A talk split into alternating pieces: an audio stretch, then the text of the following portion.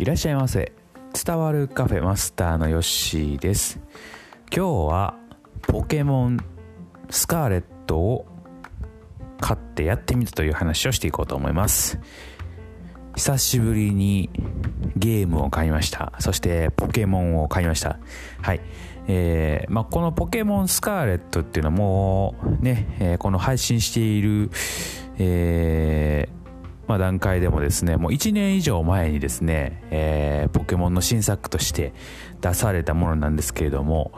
えー、まああの出たのは知ってたんですけれどね、えー、まあ、買うまでには至らずでうん。あーなんか面白そうだなとオープンワールドで、えー、自由にね行けるということでなんか楽しそうだなと思ってったんですね。はい。だけど、まあ、なかなかね、ゲームする時間もなくて、えー、ほっといたんですけれども、えー、まあ、ふとね、ちょっとゲームしたくなってですね、まあ、何しようかなと思ったら、えー、まあ、以前もね、ちょっと話したと思うんですけど、僕は結構ポケモンが好きでですね、えー、ずっとやってきてるんですね。で、今までやってないタイトルっていうのは、ポケモンブラックとホワイト、えー、ですね。これはやってないんですよ。うん。なので、まあ、これね、またリメイクされるんじゃないのかという話も出ているんで、リメイクされたらね、ちょっとまた買ってみたいなと思っております。はい。で、まあ、新作ね、今、えー、ポケモンスカーレットとバイオレットが出てるんですけれども、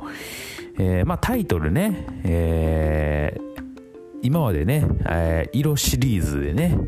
出てたんですけれども、まあ、やっぱり、あの、難しくなってくるんですよね、色だけやとね。えー、から、この前は、えー、ソードとシールドっていう感じでね、えー、出てたりとか、えー、今回は、スカーレットとバイオレットって色ですかね、一応。うん。なんですけれども、まあ、タイトルもね、ちょっとずつ変わってきてんのかなと思います。えー、ただね、やっぱ変わらないのは、最初に選ぶ御三家ですね。えー、水タイプ、えー、草タイプ、炎タイプ、この3つの中からですね、まあ、選ぶというところになるんですけれども、今回ですね、私が選んだのは、え、草タイプですね、の、猫ちゃんですね、を選びました。はい。で、えー、やっぱりね、ポケモンの名前がね、もう覚えられない。いっぱいすぎて。はい。もう昔のね、初代のポケモンなんて、もうすぐね、パッと出てくる名前だったんですけれども、もうね、やっぱりね、興味がこう、薄らいでいるんか、あの、ポケモンの名前を覚えられないというね、現象が起こっております。えー、御三家の名前ももう覚えられへんっていうね、もう覚える気ないんだろうなと自分の中で思っていますが、うん。まあ、猫ちゃん、草タイプの猫ちゃんね、にゃ、にゃん、にゃんぱおかな？んかそんな感じですか？わかんないですけども、今ね、えー、進化しまして、えー、第2形態になっております。大体ね、この御三家っていうのは、こう第3形態までね、進化するポケモン、えー、ですね、みんなね。うん。で、今回は、草タイプを選びました。で、これね、僕一番最初のポケモンの時何選んだか、ちょっと考えたんですけども、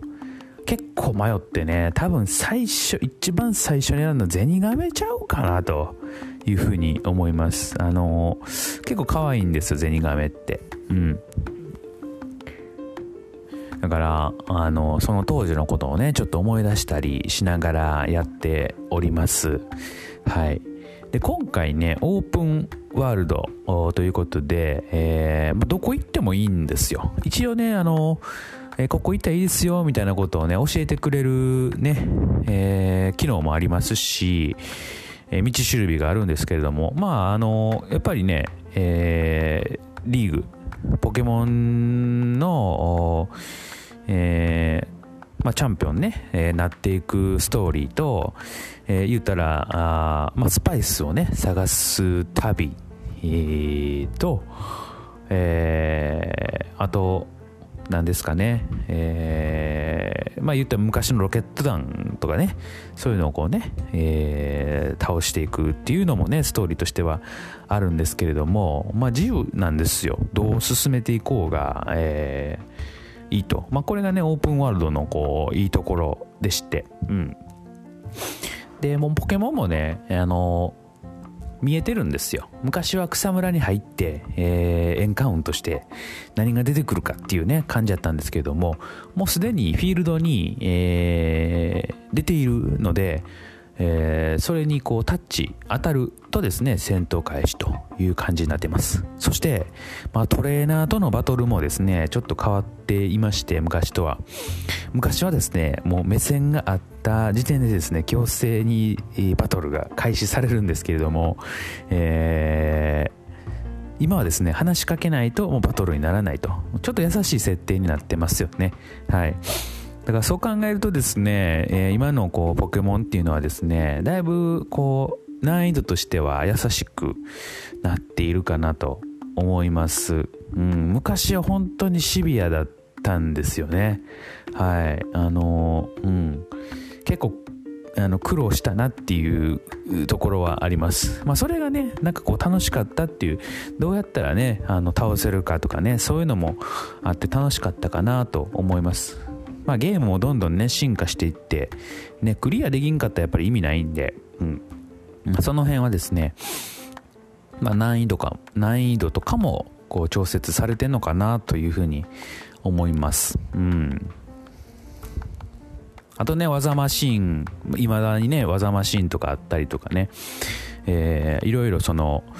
えー、作れる機能、技マシンが作れる機能があったりとか、まあそういうのがあるんですけど、まだ僕ね、本当に、えー、序盤の序盤でですね、えー、まだジムリーダーともね、一人、一人も戦っていないという状況なんです。はい。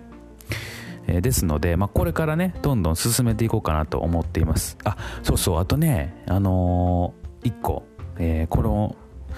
えー、ポケモンでね、あのー、ちょっとまあ楽になったなっていうのがですね、えー、先頭に出しているポケモン以外でも経験値がもらえるというね、はい。もう学習機能っていうのが、昔で言う学習機能っていうやつですよね。えー、がですね、えー、もう自然に搭載されていると。先頭に出さなくても経験値もらえるんで、えー、前に出てなくても成長してくれると。ありがたいですよね。今、コイキングがね、パーティーにいるんですけれども、もうね、早くレベル20になってギャラドスになってほしいなというふうに思っております。はい。まあ、ちょっとね、簡単にはなっていますけれども、楽しいポケモンライフを今過ごしております。まあ、どうなってるか、ね、ポケモン好きな方はまたね、一緒に語りたいなというふうに思っております。はい。まあ、そんな感じで、今日はですね、久しぶりにゲームを買って、ポケモンスカーレットをやっているというお話をいたしました。それではまたのご来店お待ちしております。